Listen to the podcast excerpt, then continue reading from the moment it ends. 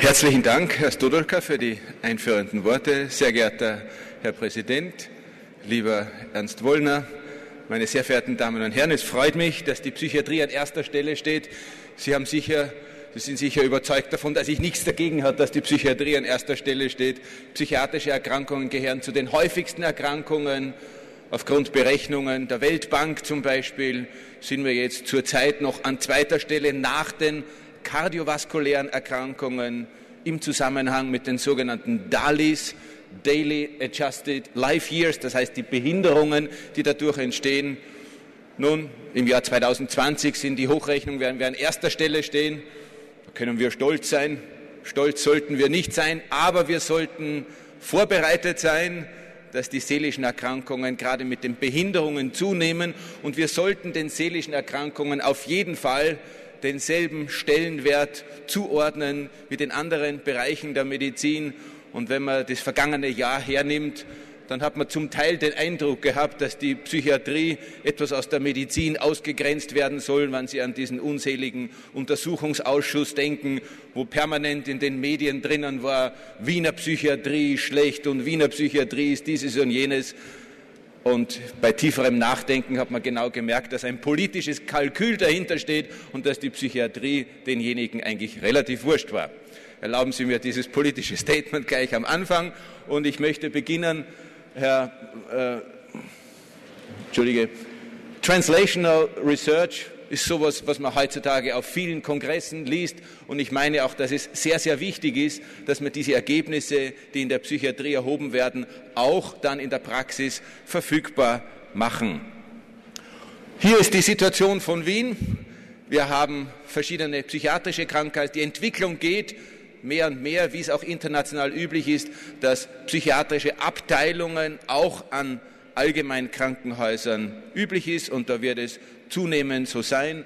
Das heißt, das Otto-Wagner-Spital wird kleiner werden und verschiedene dann psychiatrische Einheiten bei den verschiedenen Spitälern entstehen sind zum Teil schon entstanden und das finde ich ganz wichtig, da dadurch nachher dokumentiert ist, dass Psychiatrie Teil der Medizin ist, es unser alter Kaiser Josef II. ja damals schon 1786 durch die Errichtung des Narrenturmes so schön dann dokumentiert hat. Leider ist dann so 100 Jahre später diese Einsicht wieder verloren gegangen, nicht nur in Österreich, insgesamt international und die Psychiatrie ist dann irgendwie an den Rand der Stadt gestellt worden.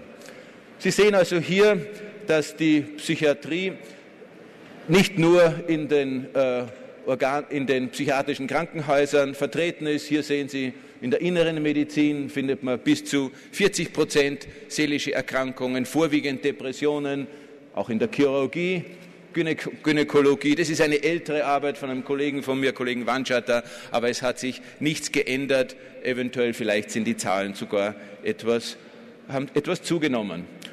Dies eine Statistik zu den sogenannten Unterbringen ohne Verlangen, was wir leider ab und zu in der Psychiatrie auch notwendig haben.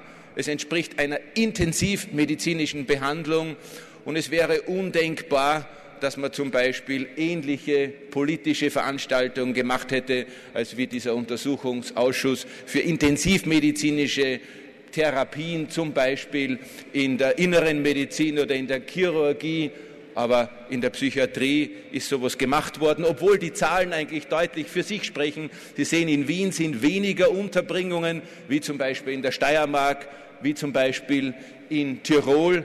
Das heißt, wir haben eine, auch hier in Wien eine moderne Behandlung.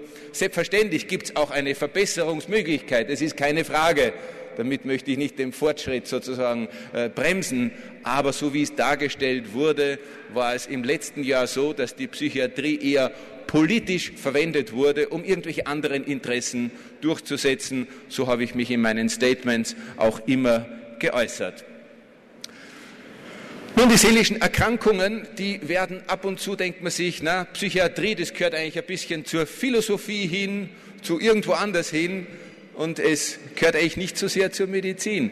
Wir müssen uns im Klaren sein, seelische Erkrankungen sind Erkrankungen des Gehirns.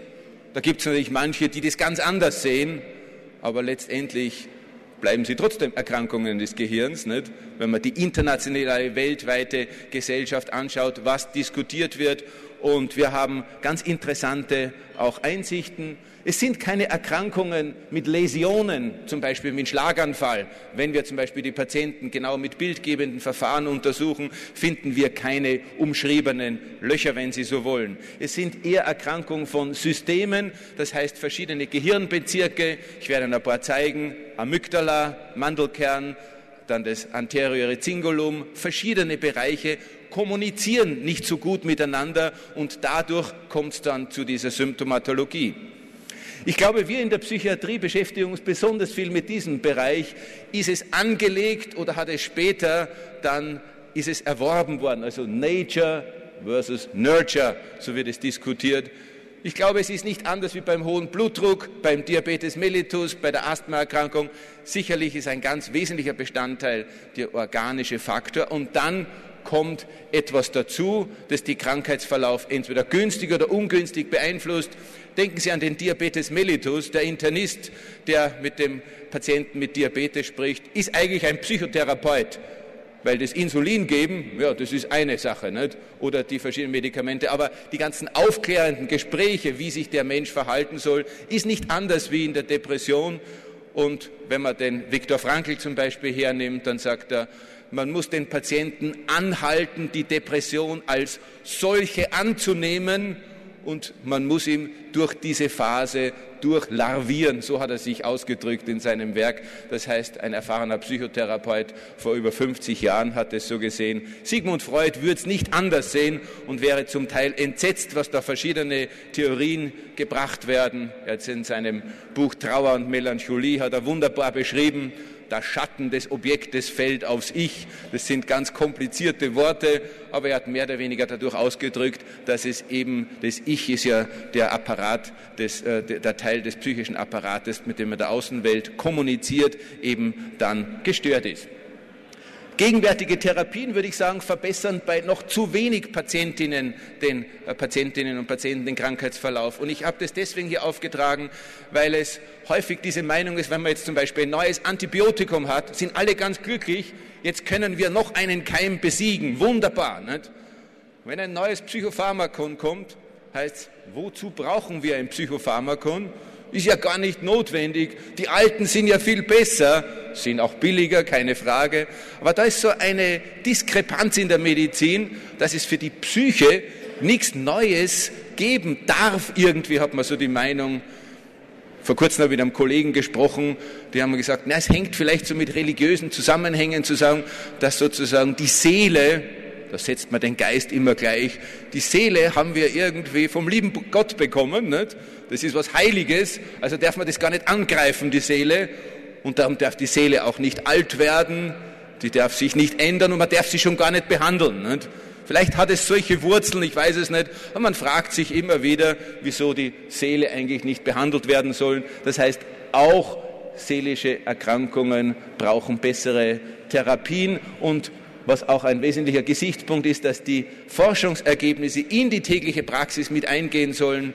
Zum Beispiel, wenn Sie jetzt ein Patient zu Ihnen hereinkommt, wenn Sie die Theorie haben, dass es ein frühkindlicher Konflikt ist oder irgendetwas, nicht, dann lehnt man sich zurück und sagt, ich glaube, wir sollten uns überlegen, was das für Sie bedeutet. Nicht?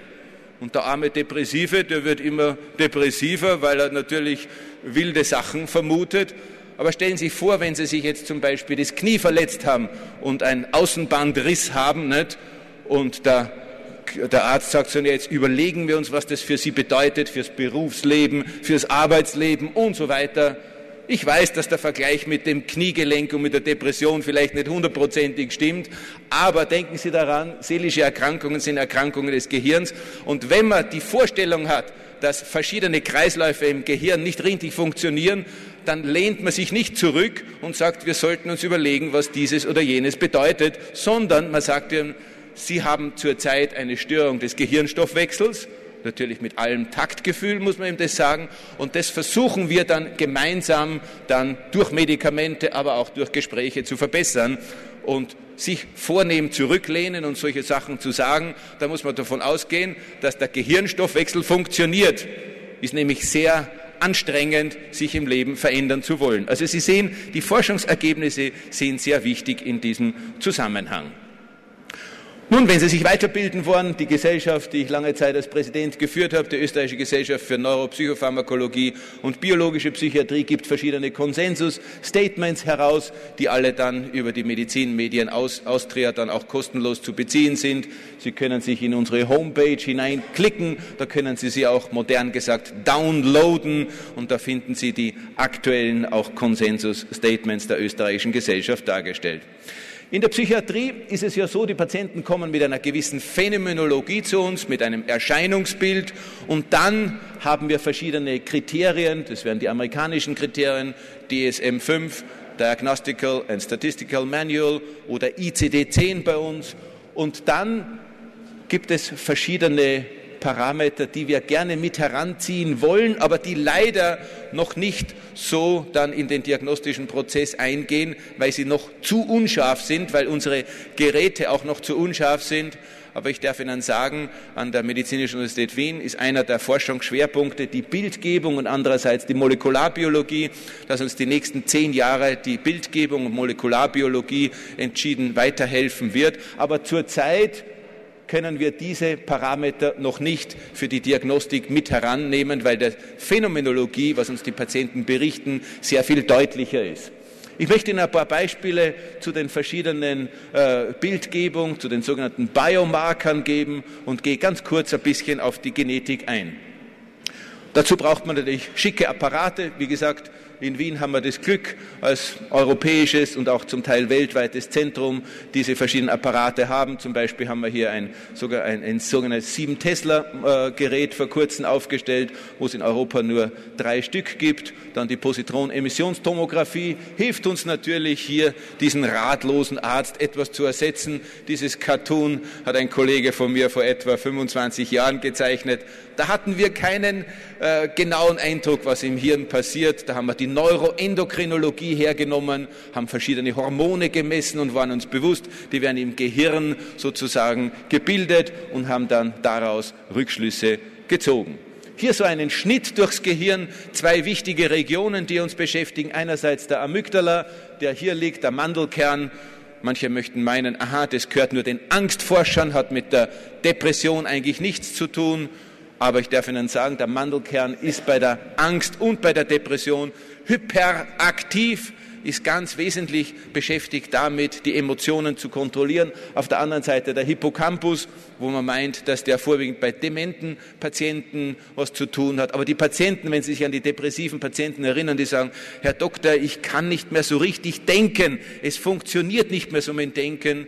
Da gibt es in der Sprache der Psychopathologie den Ausdruck der Pseudodemenz dass man sagt, nein, Sie haben keine Demenz, das ist die Depression. Wenn man sich diese Struktur des Hippocampus genauer anschaut, was wir auch in Wien machen, dann finden wir, dass der Hippocampus etwas kleiner wird bei den Depressiven und auch im Zusammenhang steht mit Therapieresistenz. Das heißt, dass der Patient zum Beispiel in Zukunft nicht so gut auf die Medikamente ansprechen wird. Wenn man sich die Frage stellt, wie schaut es in der Therapie aus? Ich möchte nur ein Beispiel zeigen, das vor kurzem in einer sehr renommierten Zeitschrift erschienen ist, in ähm, dem International Journal of Neuroimaging von unserer Gruppe. Da haben wir das Pharmako-MRI gemacht, also Magnetresonanztomographie, wo wir dann einerseits den Patienten entweder Placebo gegeben haben, auf der anderen Seite Antidepressiva gegeben haben, zwei unterschiedliche Wirkmechanismen und dann geschaut haben im Gesamtgehirn, wo diese Medikamente wirken.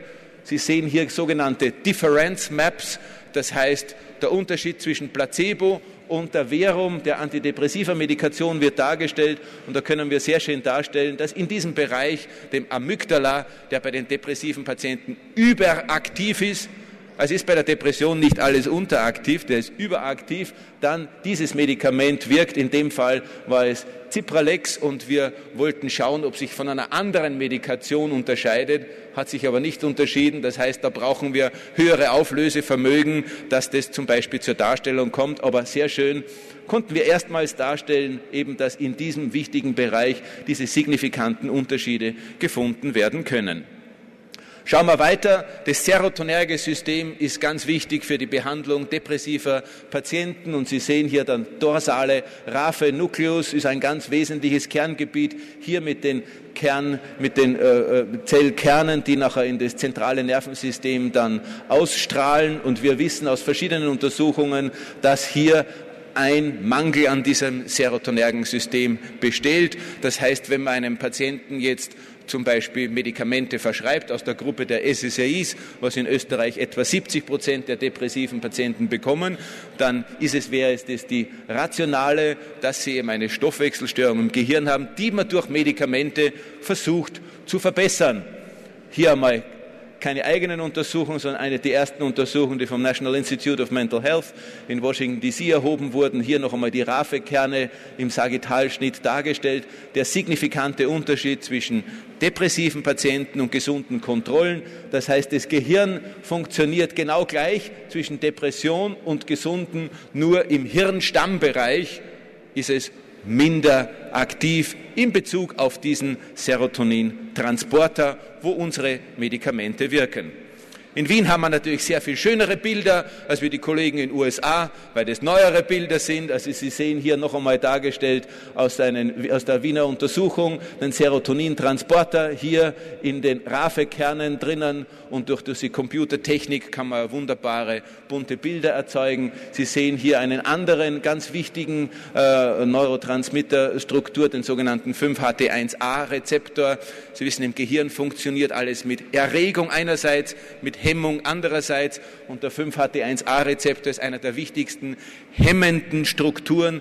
Und Sie sehen, dass das im Temporallappen hier ganz deutlich dann zur Tragen kommt, im Anterior Cingulum und im präfrontalen Kortex. Und ich darf Ihnen in weiterer Folge ein paar Untersuchungen zeigen, die wir zu diesem äh, Punkt gemacht haben. Sie werden hier noch einmal ein bisschen an Ihr Medizinstudium erinnert, aber Sie haben es nicht so genau gelernt, wie wir es wissen also dass der 5-HTA-Rezeptor in dieser Form verteilt ist, das wissen wir erst seit kurzer Zeit, aber wie ich Ihnen gesagt habe, einer der wichtigsten hemmenden Neurotransmitter, also ein ganz wesentlicher Gesichtspunkt. Und ich darf Ihnen zum Beispiel ein Medikament zeigen, das wir ausführlich untersucht haben, ein Antidepressivum Escitalopram. Und Sie sehen hier die Untersuchung vor dieser Gabe und dann nach dieser Gabe. Und da sehen Sie, dass es geringer ausgeprägt ist für den 5-HT1A-Rezeptor. Nun, was bedeutet das? Es wird, der Rezeptor wird herunterreguliert, wird downregulated und er erfasst dadurch dann in den Second Messenger Systemen weitere Systeme. Also ein schönes Beispiel, wie diese Medikation die Hirnphysiologie wesentlich verändert. Das ist nur einmal wissenschaftlich dargestellt, nicht nur so mit bunten Bildern. Ein Kollege aus München hat gesagt, Siegfried, du hast einen wunderbaren Computer und du mischst dir die Farben hinein, wie du es gerade so brauchst. Gell? So werden wir so ein bisschen erinnert an die Phrenologie vielleicht. Sie erinnern sich so, im Mittelalter haben sich dann berühmte Ärzte viel Geld vorwiegend mit Aristokraten verdient und haben deren Köpfe vermessen und so weiter. Nicht? Aber ich darf Ihnen sagen, das sind ganz solide wissenschaftliche Untersuchungen. Molecular Psychiatry ist eines der Spitzenarbeiten, die es da, äh, äh, Journale, die es da gibt, wo wir das publiziert haben und das wäre die wissenschaftliche Darstellung dieser Sache. Nun, was gibt's Neues auf dem antidepressiver äh, Verordnungsmarkt? Seroquel kennen Sie zum Teil, nicht? Haben wir ursprünglich bei der Schizophrenie eingesetzt, dann haben wir es bei den Bipolaren eingesetzt, bei den Parkinson-Patienten haben wir es besonders gerne eingesetzt, weil es zum Beispiel den Dopaminrezeptor dann ähm, nicht so äh, beleidigt. Und jetzt interessanterweise soll es auch bei der Depression wirken. In ein, zwei Jahren werden wir das Präparat für die Depressionsbehandlung zur Verfügung haben. Viele von Ihnen verwenden schon am Abend als schlafanstoßende Medikation in einer niedrigen Dosierung 25 bis 50 Milligramm. Dann nützen Sie den antihistaminergen Effekt. Wenn Sie ein bisschen weiter raufgehen, dann würden Sie den noradrenergen Effekt nützen. Das ist in dem Fall eine Radioligandenuntersuchung, wo man feststellt, dass dieses Medikament auch auf den Noradrenalin-Wiederaufnahmetransporter wirkt. Und Sie wissen, Noradrenalin-Wiederaufnahmetransporter bringt dem Patienten noch ein bisschen mehr Drive. Das heißt, in ein, zwei Jahren werden wir Seroquel zur Verfügung haben für die Depressionsbehandlung. Ich kann ein bisschen vorausschauen, weil ich gesehen habe, dass es in den USA aufgrund von Studien dazu zugelassen wurde. Und die Gehirnphysiologie weist eindeutig darauf hin, dass es so ist. Nicht? Dieser Radioligand da oben ist nichts anderes als wie ein radioaktiver Etronax, das Sie vielleicht in Ihrer Praxis ab und zu verwenden, Reboxetin, ein Noradrenalin-Wiederaufnahmehemmer. Das heißt, es ist genauso aktiv wie dieser Noradrenalin-Wiederaufnahmehemmer. Sie sehen schon, ich erzähle Ihnen viel über die Psychopharmakologie und über die verschiedenen Rezeptoren, aber diese Rezeptoren, die müssen wir auch für die Psychiatrie genauso lernen, wie wir sie zum Beispiel in der inneren Medizin für das Asthma bronchiale oder für den Diabetes dann lernen und kennen. Ich darf weitermachen und was uns besonders beschäftigt, die verschiedene Hirnphysiologie im Zusammenhang mit der Genetik. Das ist eine Forschungsrichtung, die heißt Imaging Genetics. Wenn man die Weltliteratur anschaut, dann finden einige Untersuchungen dann Veränderungen dem einen Bereich, Veränderungen in den anderen Bereich. Aber interessanterweise, wenn man die Genetik mit heranzieht und schaut die Grundausstattung des Menschen an, dann findet man andere Zusammenhänge.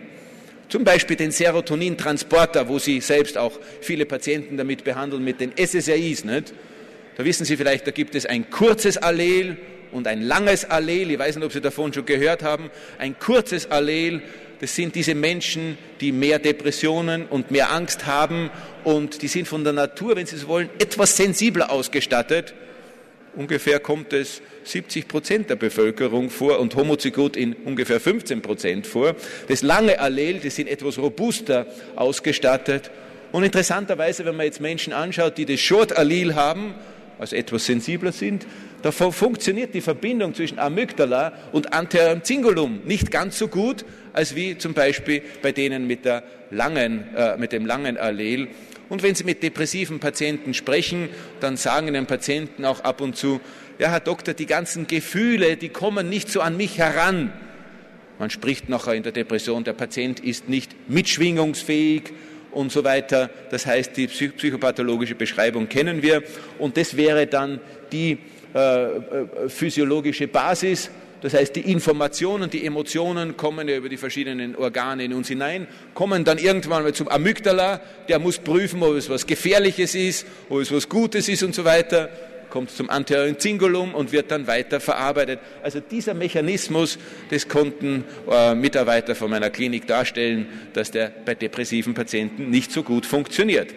Selbstverständlich gibt es nicht nur den Serotonintransporter Polymorphismus, das sind alles ganz komplizierte Wörter, aber es gibt dann auch den Brain-Derived Neurotropic Factor. Das sind diese Faktoren, die dann das Zellwachstum wieder anregen. COMT, das wäre die Katecholamine-Methyltransferase, die die ganzen verschiedenen Neurotransmitter abbaut. Die können alle ganz unterschiedlich sein und die Natur hat sie so angelegt, dass sie einen Polymorphismus hat, dass sie es etwas schneller oder etwas langsamer machen. Bei den drogenkranken Patienten zum Beispiel, da funktioniert es mit der COMT nicht so gut. Nicht? Das heißt, man müsste eigentlich in Wien vor den verschiedenen Diskotheken so einen genetischen Test machen und kann sagen, du kannst hineingehen und kannst Drogen nehmen und du nicht, nicht? weil du hast diesen Polymorphismus mit Wahl, Wahl und du, das heißt, du kannst die ganzen Drogen nicht richtig abbauen und du wirst wahrscheinlich dann diese Nachfolgesachen bekommen. Und diese Sachen beschäftigen uns eben im Zusammenhang mit der Gehirnphysiologie und das bezeichnen wir wissenschaftlich die sogenannte Epigenetik, nicht? wie die zusammenspielen und wie dann das Gehirn damit einbezogen wird. Antidepressiva bin ich kurz darauf eingegangen. Das heißt, noch einmal zur Erinnerung, die große Revolution war die SSRIs, die Einführung der SSRIs, die uns erstes Mal ermöglicht haben, unsere Patienten weitgehend nebenwirkungsarm zu behandeln. In Österreich hatten wir das Glück, dass wir die Witwe Blauensteiner hier Anfang der 90er Jahre hatten. Die hat uns geholfen, die Trizykliker, die Älteren, nach hinten zu schieben, weil die unglücklichen Männer, die auf die Witwe Blauensteiner dann hineingefallen sind, dann durch Anafranil, Clomipramin, glaube ich, sechs Witwen, äh, Witwer waren es, dann ins Grab gebracht wurden. Nicht? Und dann haben alle gewusst, aha, Trizykliker sind giftig, die Deutschen haben das Pech, dass sie die Blauensteiner nicht hatten oder etwas vielleicht stenischer sind. Die geben immer noch gerne die Trizykliker, die Älteren. Nicht? Oder in Japan wird es auch nur ganz gern gegeben. Das war meiner Meinung nach ein großer Meilenstein vorwärts, aber wir dürfen natürlich in der Psychiatrie nicht auch hier stehen bleiben. Nicht? Auch da geht es weiter, weil die SSEIs nach wie vor sexuelle Dysfunktion haben, da wo wir gar nicht so genau drüber nachdenken und das halt einfach mit aufnehmen, zum Teil gastrointestinale Schwierigkeiten machen, zum Teil das Schlafprofil verändern bei den Patienten, wie wir es nicht wollen. Was gibt's Neues? Leider gibt's nicht allzu viel Neues. Die Entwicklung von Citalopram zu Escitalopram war sicherlich eine wesentliche Entwicklung, weil der Serotonintransporter anders gebunden wird. Es gibt Agomelatin, das ich Ihnen kurz vorstellen möchte. Quetiapin, ich bin nicht darauf eingegangen. Ich darf Sie etwas, muss Sie etwas enttäuschen. Es wird wahrscheinlich in der antidepressiven Entwicklung in nächster Zeit nicht sehr viel Neues geben. Ich erwarte nicht in den nächsten fünf Jahren, dass wir ein neues Präparat bekommen. Und wenn man so auf internationalen Kongressen schaut, dann findet man eventuell in der sogenannten Phase 2 etwas, aber nicht darüber hinaus. Bei der Psychopharmaka-Verschreibung habe ich ab und zu den Eindruck, wenn man gerade an die politische Situation in Salzburg denkt, da gibt es ja so wunderbare Manifeste, dass alles nur mehr billig sein soll und dass man gar nicht die Medizin mit einbezieht. Und interessanterweise schlagen dann Ärzte vielleicht in ganz wichtigen Dokumenten nach in den Preisvergleichslisten. Da sollen Sie selbstverständlich auch nachschauen, aber Sie sollten sich erinnern, dass Sie auch Ärzte sind und verschiedene Rezeptoren behandeln sollten, medizinische Grundlagen und darum möchte ich Sie davor warnen, dass diese Werke nicht dann Überhang bekommen sollten, weil sonst haben wir ganz klar eine Zweiklassenmedizin, weil die etwas situierteren würden dann zum Arzt sagen, also bitte schlagen Sie das Buch gar nicht auf, nicht, sondern ich zahle das in bar und Sie können, bitte verschreiben Sie mir das Beste. Nun, da gibt es natürlich auch wunderbare Publikationen, sogenannte Meta-Analysen, die dazu dann auch publiziert werden, wo verschiedene Medikamente dann gelobt oder nicht gelobt werden.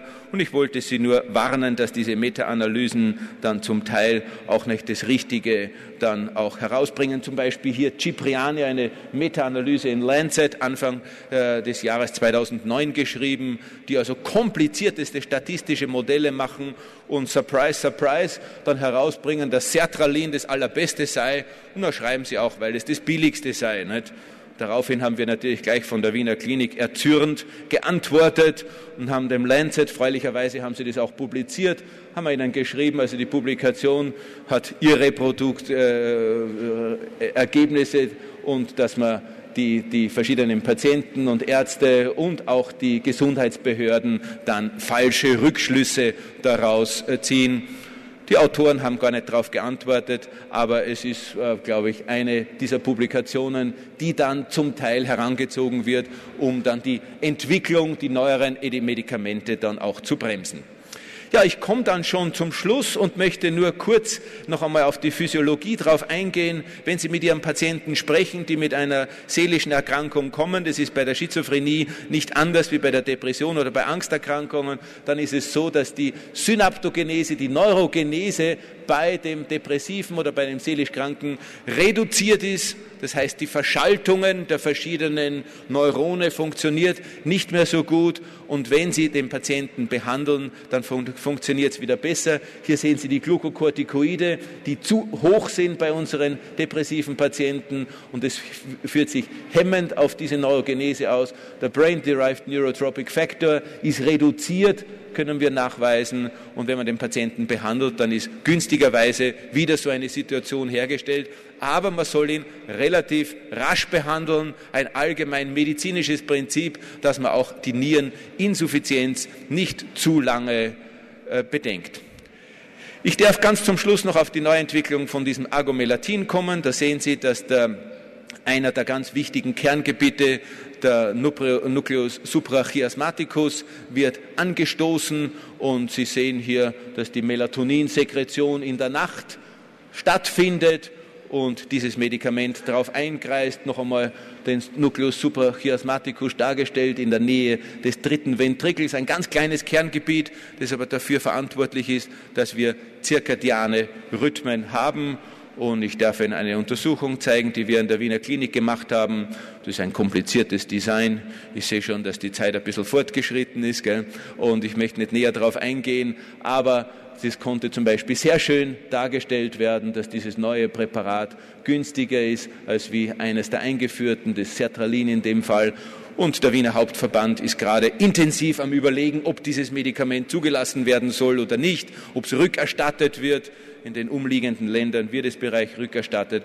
Und ich hoffe, dass das auch bei uns der Fall sein wird. Meine Damen und Herren, da bin ich am Ende und ich hoffe Ihnen ein paar Highlights gezeigt zu haben und freue mich noch auf Diskussion. Vielen Dank.